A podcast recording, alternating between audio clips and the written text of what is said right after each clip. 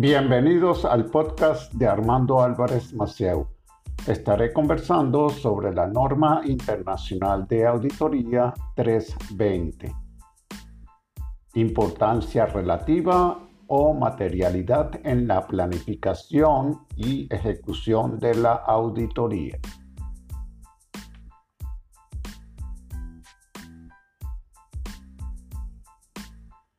Mi nombre es Armando Álvarez Macieu y este es mi podcast sobre temas relacionados a las finanzas, contabilidad y auditoría, entre otros temas afines.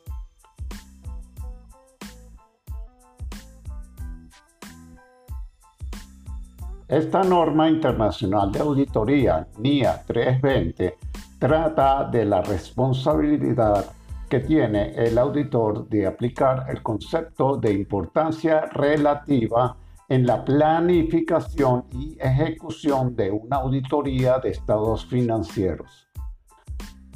Los marcos de información financiera, tema que estaré conversando en próximos capítulos de este podcast, a menudo se refieren al concepto de importancia relativa en el contexto de la preparación y presentación de estados financieros. Aunque dichos marcos de información financiera pueden referirse a la importancia relativa en distintos términos, por lo general indican que las incorrecciones incluidas, las omisiones, se considerarán materiales si individualmente o de forma agregada, cabe prever razonablemente que influyan en las decisiones económicas que los usuarios toman basándose en los estados financieros. Los juicios sobre la importancia relativa se realizan teniendo en cuenta las circunstancias que concurren y se ven afectados por la magnitud o la naturaleza de una incorrección o por una combinación de ambas. Y los juicios sobre las cuestiones que son materiales para los usuarios de los estados financieros se basan en, la consideración de las necesidades comunes de información financiera de los usuarios en su conjunto no se tiene en cuenta el posible efecto que las incorrecciones puedan tener en, usuarios individuales específicos cuyas necesidades pueden ser muy variadas.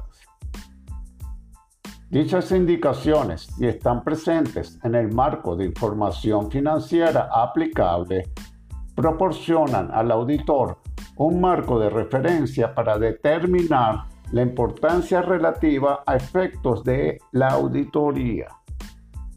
Si el marco de información financiera aplicable no incluye una indicación sobre el concepto de importancia relativa, las características mencionadas anteriormente proporcionan al auditor dicho marco de referencia.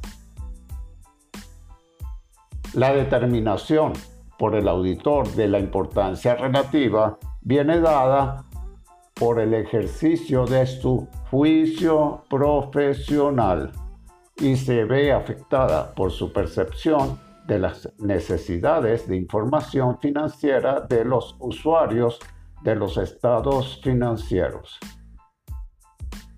En este contexto, es razonable que el auditor asuma que los usuarios, literal A, tienen un conocimiento razonable de la actividad económica y empresarial, así como de la contabilidad, y están dispuestos a analizar la información de los estados financieros con una diligencia razonable. Literal B, comprenden que los estados financieros se preparan presentan y auditan teniendo en cuenta nivel de importancia relativa. Literal C. Son conscientes de las incertidumbres inherentes a la determinación de las cantidades basadas en la utilización de estimaciones y juicios y en la consideración de hechos futuros. Y D. Toman decisiones económicas razonables basándose en la información contenida en los estados financieros. El auditor aplica el concepto de importancia relativa tanto en la planificación y ejecución de la auditoría como en la evaluación de las incorrecciones identificadas sobre dicha auditoría. Y, en su caso, del efecto de las incorrecciones no corregidas sobre los estados financieros así como en la formación de la opinión a expresar en el informe de auditoría. Al planificar la auditoría, el auditor realiza juicios sobre las incorrecciones que se considerarán materiales. Estos juicios sirven de base para, literal A, determinación de la naturaleza, el momento de realización y la, extensión de los procedimientos de valoración del riesgo. Literal B, la identificación y valoración de los riesgos de incorrección material.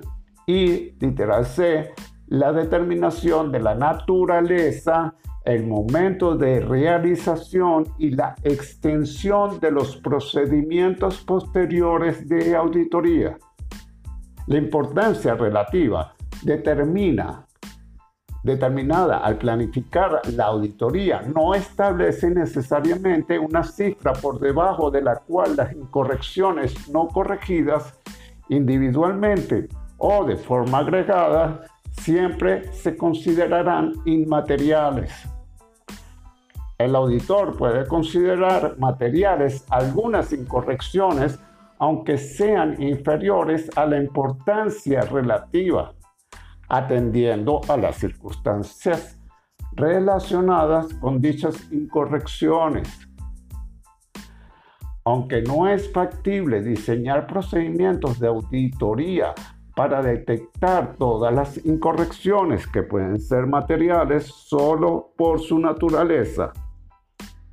Sin embargo, la consideración de la naturaleza de las incorrecciones potenciales en la información a revelar es importante para el diseño de procedimientos de auditoría que respondan a los riesgos de incorrección material. Para identificar estos riesgos, ver en Manual de Auditoría la NIA 315 revisada identificación y valoración de riesgos de incorrección material mediante el conocimiento de la entidad y de su entorno. Además, al evaluar el efecto en los estados financieros de todas las incorrecciones no corregidas, el auditor tiene en cuenta no solo la magnitud de las incorrecciones no corregidas, sino también su naturaleza, y las circunstancias específicas en las que se han producido al evaluar su efecto en los estados financieros.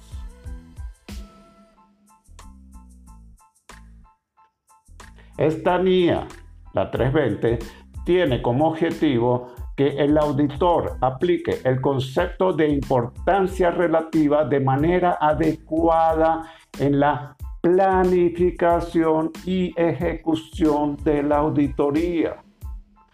Como, como definición, afectos de la SNIA, la importancia relativa o materialidad para la ejecución del trabajo se refiere a la cifra o cifras determinadas por el auditor por debajo del nivel de la importancia relativa establecida para los estados financieros en su conjunto, al objeto de reducir a un nivel adecuadamente bajo la probabilidad de que la suma de las incorrecciones no corregidas y no detectadas supere la importancia relativa determinada para los estados financieros en su conjunto.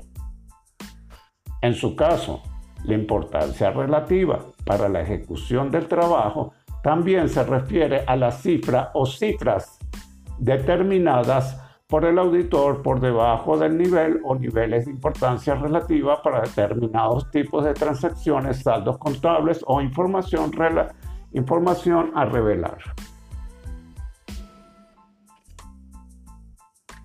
En el libro de las NIA se encuentran todos los requerimientos necesarios para incluirlos en una auditoría o revisión de estados financieros u otros encargos de aseguramientos distintos de auditoría o de revisión de estados financieros, y los cuales se componen de 1. Determinación de la importancia relativa para los estados financieros y para la ejecución del trabajo al planificar la auditoría. 2. Revisión a medida que la auditoría avanza. Y 3. Documentación.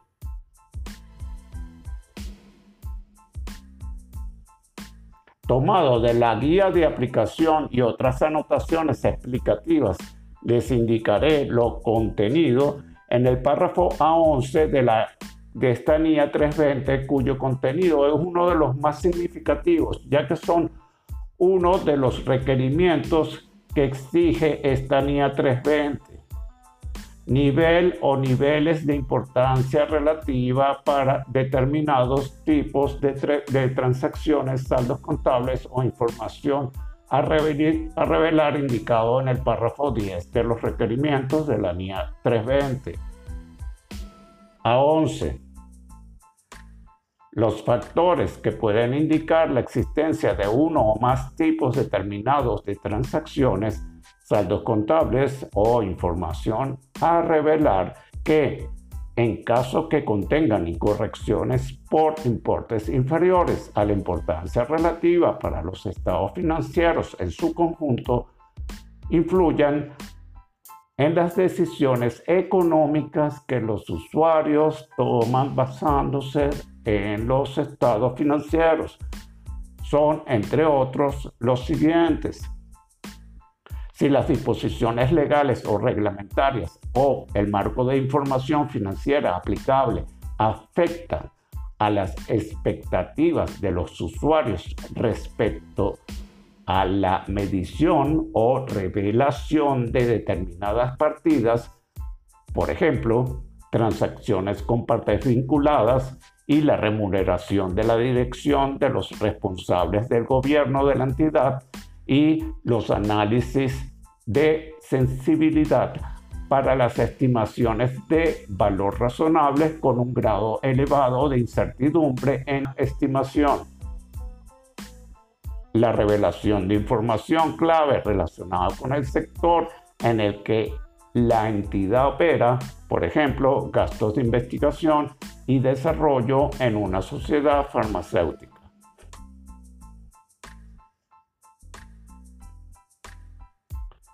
Si la atención se centra en un determinado aspecto de la actividad de la entidad que se revela por separado en los estados financieros, por ejemplo, revelaciones sobre segmentos o sobre una combinación de negocios significativa. Les recomiendo a los escuchas que todo lo indicado anteriormente lo pueden encontrar de manera más amplia en la NIAT 20 del Manual de Pronunciamientos Internacionales de Control de Calidad, Auditoría, Revisión, otros encargos de aseguramiento y servicios relacionados, edición 2018, emitido por el IAASB Junta Internacional de Normas de Auditoría y Aseguramiento. En la página web del IFAC, Federación Internacional de Contadores, en ifac.org. Me despido por los momentos hasta otro podcast en el que estaré hablando sobre otros temas relacionados con la auditoría, contabilidad, finanzas y temas afines relativos a estos.